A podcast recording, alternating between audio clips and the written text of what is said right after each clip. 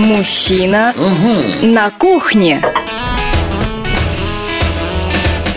Мужчина на кухне.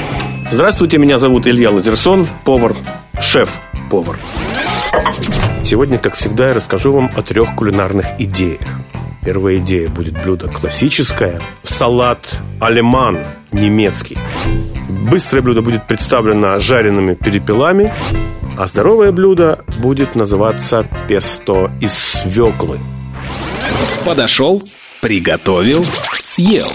О рецептах проще, чем яичница. А сейчас блюдо быстрое.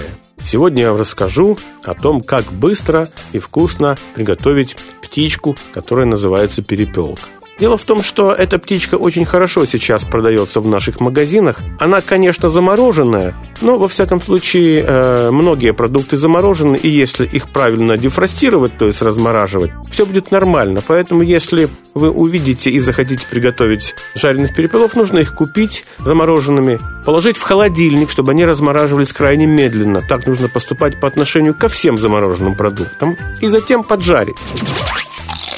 Для этого тушку нужно промыть, тушку нужно чуть-чуть внутри посолить и смазать внутри белым перцем. А затем перепелку традиционно обворачивают ломтиком бекона, который будет сохранять перепелку сочно и придаст ей дополнительный вкус. Бекон не нужно ничем скалывать, его достаточно свести на спинке птички, потому что именно на этом шве, э, так сказать, от бекона мы будем птичку жарить, поскольку традиционно птичка жарится уложенной на спинку в духовке. И вот такую птичку нужно жарить при невысокой температуре минут 15. Когда я говорю невысокая температура, я имею в виду градусов 160. Очень важно эту маленькую птичку не высушить в духовке, а именно поджарить, для того, чтобы она оставалась сочной. Это крайне важно. Поэтому будьте внимательны с продолжительностью приготовления. Традиционно такую птичку подают на ломтике жареного хлеба, который называется крутон. То есть нужно, пока жарятся перепелки, поджарить на небольшом количестве масла ломтики хлеба. И на горячие ломтики хлеба уложить тушку. Каждую тушку на свой отдельный ломтик. Если вы предпочитаете еще какой-нибудь соус, то можно приготовить, собственно, соус либо чуть сладковатый томатный, либо соус на основе загущенного, сильно выпренного, скажем, говяжьего либо куриного бульона. Досье вкуса. Всемирная история продуктов. Итак, блюдо классическое. Немецкий салат. В кулинарной классике такой салат называется алиман, что по-французски значит немецкий – Дело в том, что в кулинарной классике существует ряд блюд и концепций национальных, которые так и называются. Например, алиман – немецкий, онгруаз – венгерский, сьюдуаз – шведский и так далее. И вот мы сегодня рассматриваем классический немецкий салат. Он э, нашему, так сказать, желудку весьма и весьма близок, потому что он напоминает и немного винегрет и немного наш любимый оливье, но имеет свои особенности. Дело в том, что вот такого рода салаты смешанные, когда ингредиенты нарезаются не крупно и смешиваются, не совсем благодарно и правильно называть э, четкое количество ингредиентов. Поэтому я ограничусь только перечислением этих ингредиентов, а уж в каком соотношении вы будете их смешивать, зависит от ваших предпочтений. Вы сейчас поймете, где, э, сами поймете, где расставить акцент. Итак, перечисляю ингредиенты. Это картофель. Ну, в данном случае картофель отваривается в мундире, и он остывает, его нужно очистить, затем его нарезают. Сырое яблоко, корнишоны, ну, либо маринованные огурчики, копченая селедка, вот это уже забавно и интересно, лук, петрушка, салатная заправка, состоящая из уксуса, растительного масла и небольшого количества горчицы. И, скажем, э, для оформления можно использовать свеклу. Все понятно, все ингредиенты нужно нарезать так крупно, как вы любите. Заправить все это специальным соусом. Он готовится просто. Нужно взять хороший винный уксус, добавить туда растительного масла, растительного масла должно быть больше, чем уксуса, как минимум раза в два. Добавить туда немного готовой горчицы из банки и все это взбить венчиком, чтобы получилась нерасслаивающаяся эмульсия. И вот этой эмульсией заправить смесь овощей. Этот салат выкладывается на блюдо, а, допустим, оформить его можно свеклой, которая будет нарезана э, кружками, а потом пополам, то есть полукружками. Тонко-тонкие ломтики отварной свеклы. Повторю ингредиенты. Яблоко, картофель, корнишоны, копченая сельдь, лук, петрушка, салатная заправка. Есть не вредно. И полезное бывает вкусным. А теперь песто из свеклы. Ну, когда я говорю песто, очевидно, что песто я бы, если бы написал этот рецепт, я бы взял в кавычки, потому что песто – это название конкретного соуса итальянского, но в данном случае э, мы используем технологию песто, поэтому песто здесь подразумевается в кавычках, что это не настоящее песто, а только как бы вариации на тему песто, потому что традиционно песто готовят из зелени, в частности из зеленого базилика, добавляют туда тертый пармезан, измельченные кедровые орешки, немного чеснока и оливковое масло. И все это растирается в ступке либо блендером. Получается густая паста, которая и называется песто.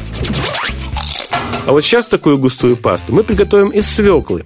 Для этого нам понадобится несколько отварных свекол, немного чеснока, немного грецких орехов, немного рубленой зелени, пусть она будет всякая, и эстрагон, и базилик, и петрушка, например.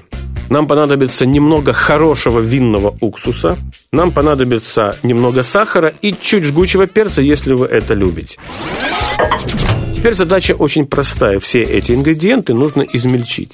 Хотите, положите все это в мясорубку и на мелкой решетке измельчите. Хотите, используйте кухонный комбайн, который в большой чаше двухсторонним ножом все это измельчит. Это уже зависит от вашей, так сказать, технической оснащенности. Попробуйте обязательно это на вкус, потому что если вы увидите, что мало соли, сахара, нет баланса кислого, вы можете добавить соль, сахар и кислоту. Все остальное здесь будет в норме. Итак, я теперь всего лишь повторю ингредиенты, которые используются для приготовления такого свекольного песта. Это отварная свекла, это чеснок, это грецкие орехи, это смесь зелени, винный уксус, сахар и немного жгучего перца. А если вы хотите узнать о кулинарии больше и принять участие в моих живых, настоящих занятиях, приходите в мою кулинарную студию, расписание занятий которой вы можете посмотреть на сайте www.lazerson.ru или по телефону 715 14 61. Люблю я макароны, любовью к ним пылаю неземною. Люблю я макароны, и что хотите, делайте со мною Для вас это ерунда. Подумаешь, еда. Но вы полейте их томатом Посыпьте черным перцем Смешайте с тертым сыром Запейте их вином. Поймете вы всем сердцем Какое это чудо. Потом вам станет худо Но это уж потом. Вельможные персоны Худеют на диете и напрасно им снятся макароны А надо есть пилюли для лекарства. А я человек простой Хотя и не худой. Налить я доверху томатом Набить я черным перцем А также тертым сыром и молодым вином. И знаю я всем сердцем Что нет на свете блюда Вкуснее, чем это чудо Вреднее, чем оно. Люблю я макароны Хоть говорят, они меня погубят.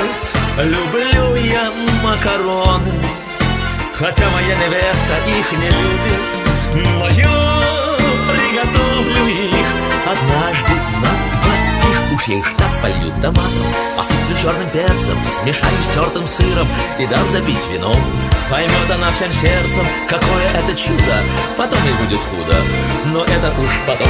Люблю я макароны Хотя говорят, они меня погубят. Люблю я макароны Хотя моя невеста их не любит но я приготовлю их однажды на двоих Уж я приготовлю их однажды на двоих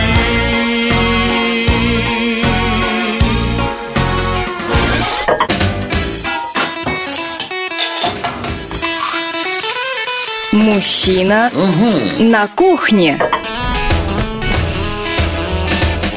Мужчина на кухне.